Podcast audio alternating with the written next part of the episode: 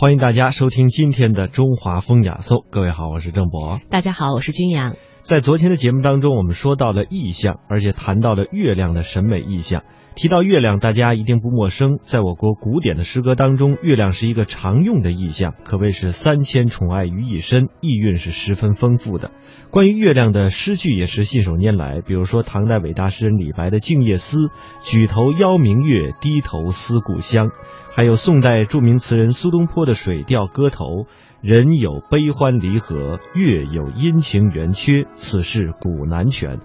月亮是永恒、孤独、离别和思念的化身，它充满着高洁、清怨、空灵之美。唐代被誉为吴中四士的张若虚，在他的著作《春江花月夜》当中句句写月：“江畔何人初见月？江月何年初照人？人生代代无穷已，江月年年只相似。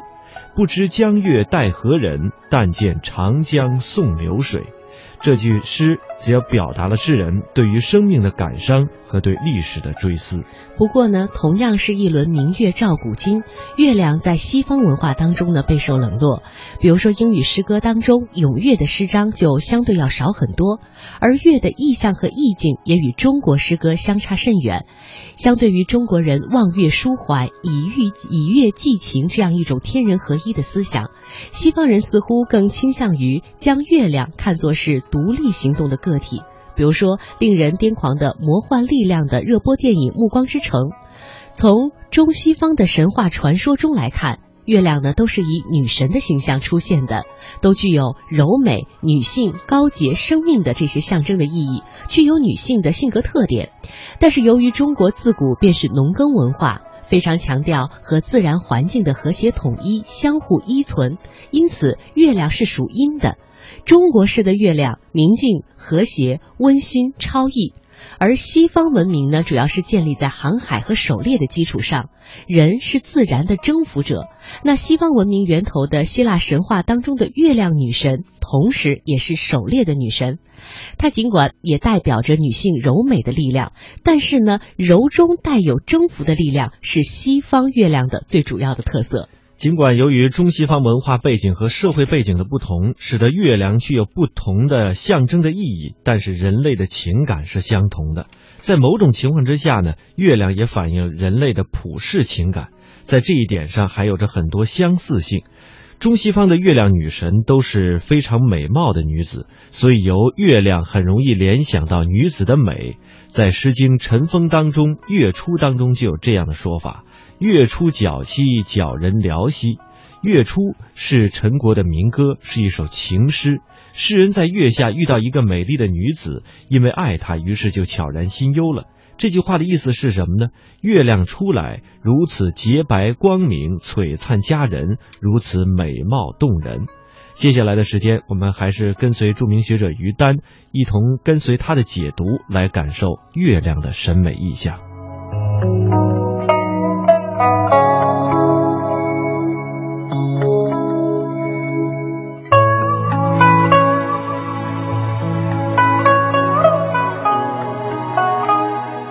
我们继续千古明月这个话题。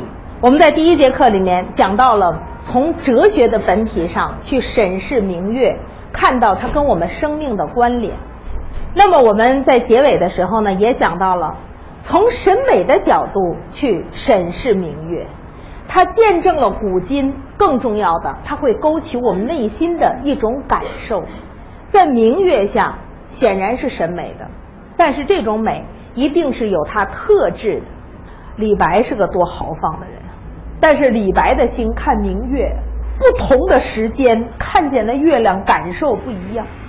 李白也会写他的《关山月》，明月出天山，苍茫云海间，长风几万里，吹度玉门关。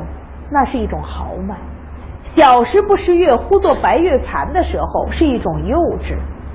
但是李白在悲伤的时候呢，月光欲到长门殿，别作深宫一段愁。也就是说，月色在他的心中也有恼人的世界。月光的这种惆怅惆怅啊，他也会想长门深宫中的怨妇怎么能够见得月光呢？所以从这里我们要引出另一个话题，就是在明月下相思的很多都是这样一些惆怅的思妇，而思妇中最有代表性的一个人是谁呢？就是月里嫦娥。因为人人是借着月光去照彻自己的相思，而嫦娥是住在月宫去眷恋她曾经的人间。她长生不老了，但是长生变成了一种折磨，是因为他在漫漫的生命历程中永远无法归来。所以李商隐的嫦娥，这写的是多么典型的一种心情。云母屏风烛影深，长河渐落晓星沉。嫦娥应悔偷灵药，碧海青天夜夜心。一夜一夜呀，这个星河渐渐暗淡了，星星要暗下去，黎明即起的时候，你才会想，这一夜一夜天空的朗月为什么如此明亮？那是碧海青天夜夜心，一个女人的惆怅忏悔，那样一种深深的无奈，但是没有可以回头的那条道路了。这种夜夜的心情就变成了惊心的明月。所以思妇的那些惆怅，有的时候在嫦娥这样一个美丽的、忧伤的、无奈的、永生的生命上。被格外的凝聚并且放大出来。我们为什么说月光照出来的是寥落呢？因为它总会集中在某些人的意象上。这样的思妇，古今太多了。所以晏殊在词里说：“明月不谙离恨苦，斜光到晓穿朱户。”这也是月色太恼人了。说明月怎么就不懂得人间别离有多苦啊？为什么你成宿成宿的这个月亮总是照在我这个屋子里啊？这样的一种明月入心，你让我怎么办呢？这是一个人在明月下的无可逃避。明月何皎皎，照我罗床尾，忧愁不能寐，懒衣起徘徊。从古诗十九首。就传下来这样的诗篇，那是在东汉的时候，那是在一个世道很纷乱、文人朝不保夕的时代，很多托玉之诗都是在照出自己心中深深的那种忧患。生不逢时，人生漫漫，但是不得自主，所以你就觉得整个这种明月皎皎的时候。这个后来在曹丕的诗里面也写到：“明月皎皎照我床，星汉西流夜未央。”漫漫长夜怎么就到不了头呢？眼看着星汉西流，长夜还没有完，明月皎皎照在床上。所以明月何皎皎照我罗床尾，照的是什么样的床呢？照的是孤单的床。一个人顾影自怜的时候。深夜应该是安睡的，深夜的生命应该是温馨的，但是明月的温度是什么？月亮照在人心上，月亮是冷的，月亮是寒的，月亮是清寂的，月亮是落寞的。所以这样的月光照出了人心中越发的孤单与悲伤。人真的是因为月亮在悲伤吗？人真的是因为让月亮要去承担很多责任吗？欧阳修的词说得好：“人生自是有情痴，此事无关风与月。”这一句话道破了人跟明月之间的关联。人生有情啊，这件事情你愿得风月吗？不仅风月承担着这个人生离恨的这么一个名声。还有很多的江山，还有很多的花草。杜甫也曾经说：“人生有有情泪沾衣，江水江花起终极。”说人生只要有情，就会不断的泪沾胸臆。你看那些江水起，你看江花红，这一切哪有个尽头啊？看这这一切人生友情都会勾起来，所以人世间呢，看到的所有离愁别恨，都会找到一个意象去寄托。我们说明月给了人这样一种意蕴，其实明月照彻的是人心中那些不曾消散的心事。我们看了这么多不同的这种月色，最后你会看到什么呢？这些皎皎的月光投射到人心上的温度，清寒孤冷。所以这个意象在中国戏曲中也是很多的。你比如大家看昆曲《玉簪记》琴挑，著名的一折琴挑，书生潘必正上场唱的第一支《懒画眉》。唱的是什么呢？月明云淡露华浓，七枕愁听四壁穷。商丘宋玉复西风，落叶惊残梦。他说：“这样的月明云淡的时刻，我就是睡不着，睡不着，在枕上就听见蟋蟀声起了。这样的一个清秋时节，唰唰的叶子下来，啪嗒一声残响。”惊断了我未稳的梦境，这个时刻想起宋玉，想起明月下所有的悲欢，所以呢，他要闲步芳尘数落红，他出去要看一看落英缤纷，陪陪他们，数数他们，不枉他们来此人间一回。偏偏这个时候，就听到了陈妙长弹琴的声音。陈面常看到的粉墙花影自重重，帘卷风寒水电风，也是在月色之下找的一切的美好，在心中映出了感伤。月光有时候很美，但是中国人也有一个说法，叫做以乐景写哀，一倍增其哀。所以月光下的枝繁叶茂。照出人心的寥落孤单，这份清冷的投射触手可及。生命中所有的惆怅，所有的忧伤，都被月色勾勒出了清晰的细节。月光其实照见了我们心中的眷恋，你会思念什么呢？思念爱情，思念亲人，思念家乡，甚至思念故国。一切温暖的眷恋，在孤冷的月光下，都铺上了一层迷蒙的色彩。这种审美，又让人感伤不已，又让人心醉神迷。所以你看，在月光下的这种审美啊，往往是让人带着这种感伤、惆怅而不可自拔。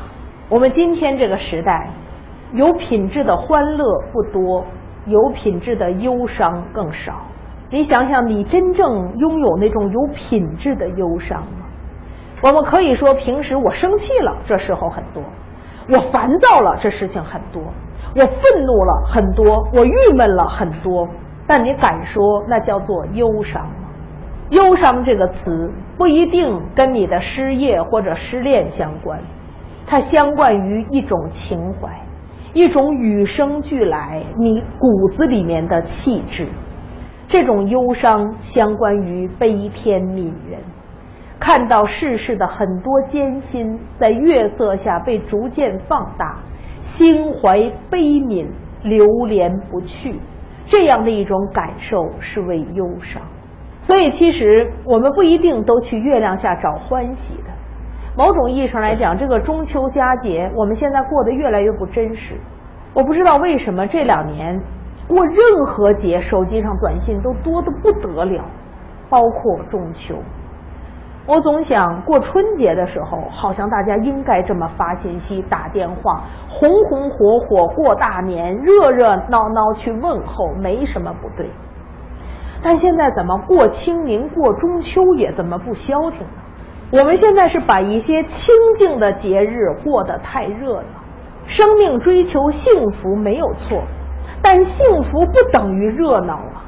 幸福有时候是留一段自由的空白，让我们可以真正真诚的去沉浸于一段感伤。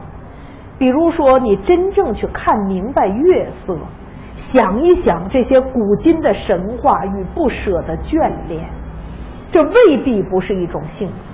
所以有时候太热闹，连孤独的自由都没有，也未必就幸福。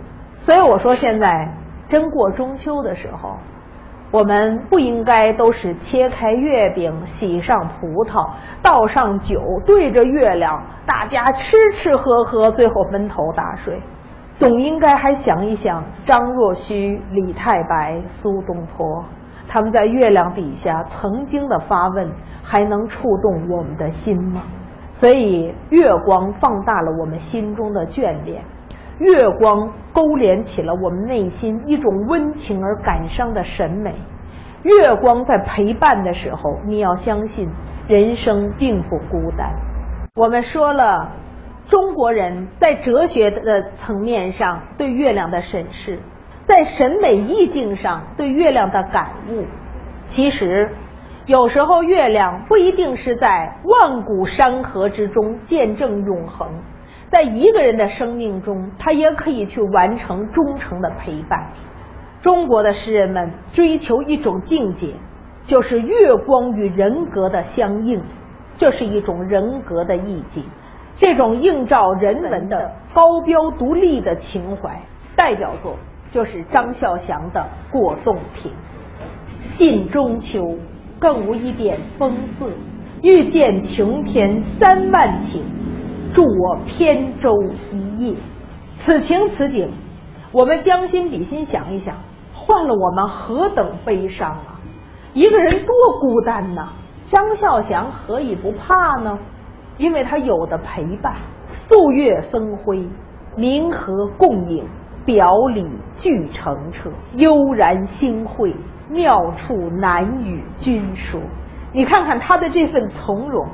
甚至掩映着一份孤单的骄傲。他可以说，这样的一个时刻，有皎洁的月光分给我一轮清辉，有耿耿的银河照耀着我的影子，我的表里都是澄澈的。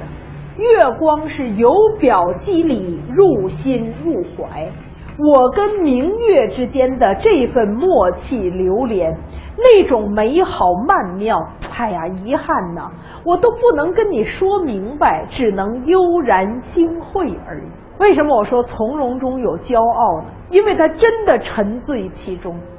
一个人心中有万古明月的时候，他是不会孤单的，因为明月已经跟他的人格水乳交融了。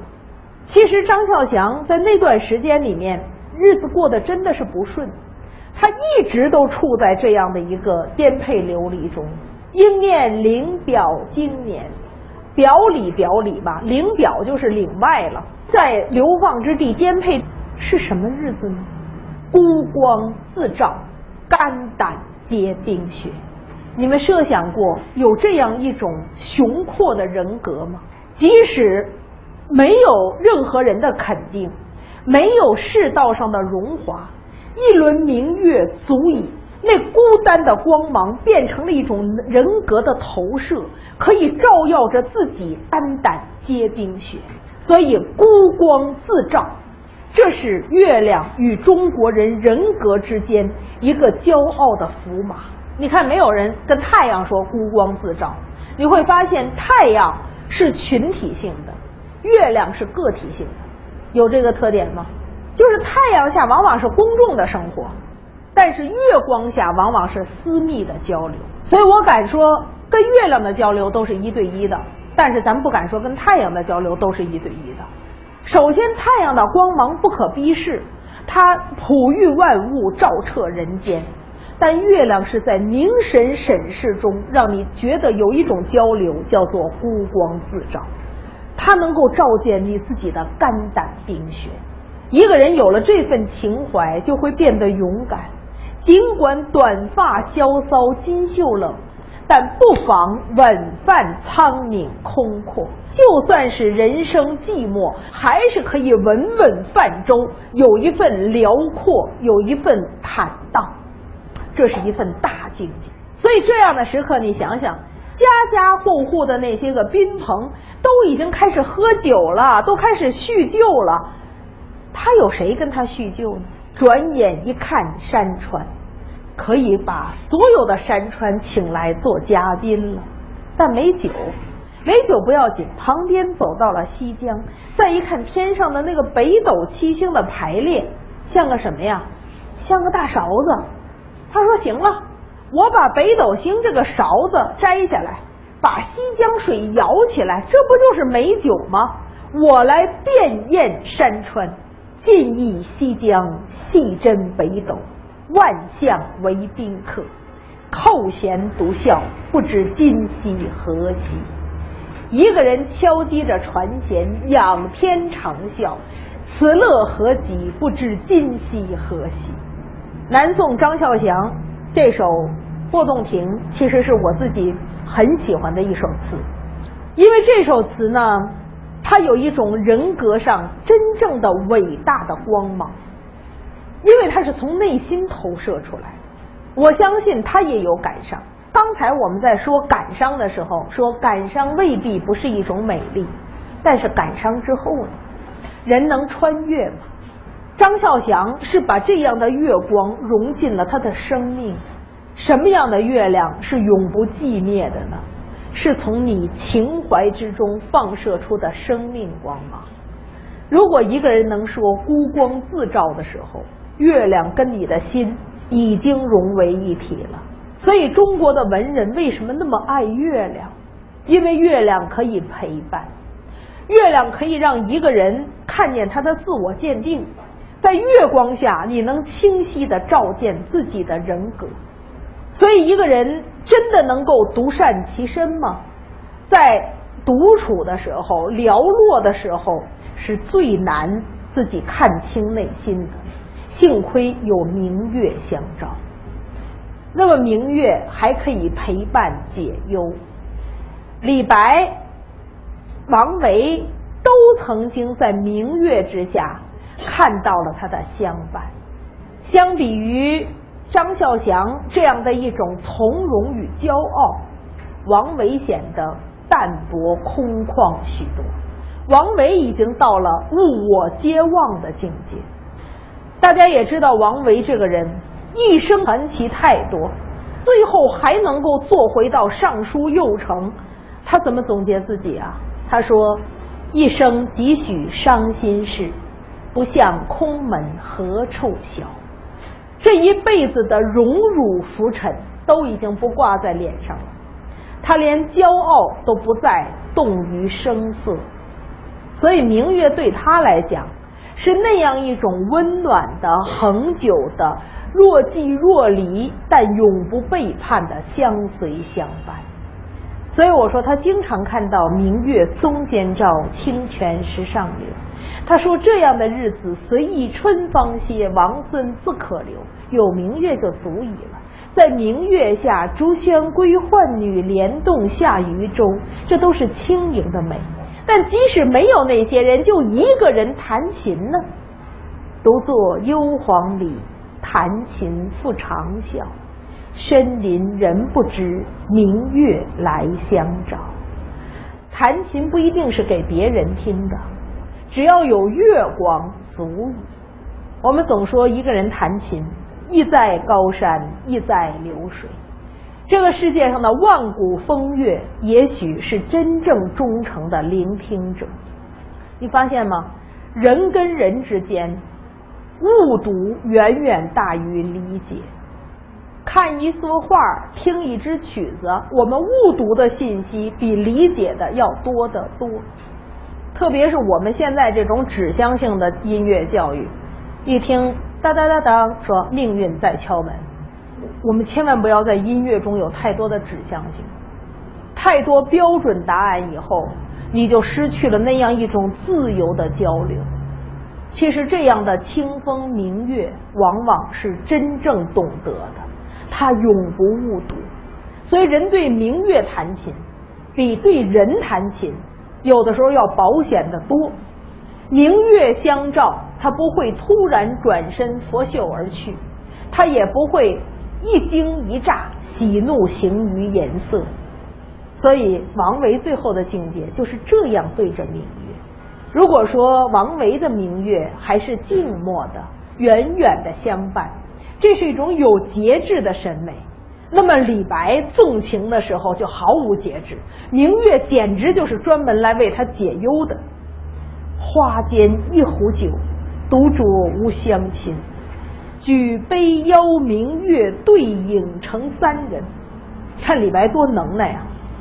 一举杯子，马上这就热闹起来了。前有月，后有影，自己也明白，月既不解饮，影徒随我身。我举半天杯子，那月亮也喝不上我一口酒，影子不也就白白跟着我吗？但想明白了又怎么样呢？李白就是李白，李白想明白了就说：“暂伴月将影，行乐西极春。”嗨，也没想着就一辈子他们都不离不弃，就这一会儿，一会儿大家在一块儿高兴就行了。我歌月徘徊，我舞影零乱，醒时同交欢，最后各分散。永结无情友，相期邈云汉。李白的月亮是最想得开的月亮，就是有这么一会儿陪着我，高兴就行了。他想的不是说月亮啊，你到底能帮我多少忙啊？月亮帮不了忙，他可以让月亮陪着他一起。月亮不起舞，他可以起舞，是吧？我歌月徘徊，我舞影零乱。一个人，如果他生命的气场足够强大的话，天地为之动容。为什么杜甫说李白这个人笔落惊风雨，诗成泣鬼神？就是因为风雨鬼神是愿意为他的气息而动的，他有这么大的气场。所以庄子说得好：“独与天地精神往来。”你相信天地有精神？如果你相信人生此生只要生命气势可以磅礴万物，那就能够达到天地与我共生，万物与我合一。这就是天地精神的共往共来。所以你看看李白的明月，完全是被他感动的，而且他也想得开。他说：“我们醒时同交欢，最后各分散。”你就陪我这一会儿，人生抓住此刻，就会连成一个一个的永恒。实际上，我们所有的过往都是让人可以回忆的挺清楚，所有的未来都是让人憧憬的也很明白，但所有的此刻都是迷惘的、焦虑的、转瞬即逝。所以，人谁能抓住此刻呢？谁能让月亮陪着他此刻呢？李白的不朽就在。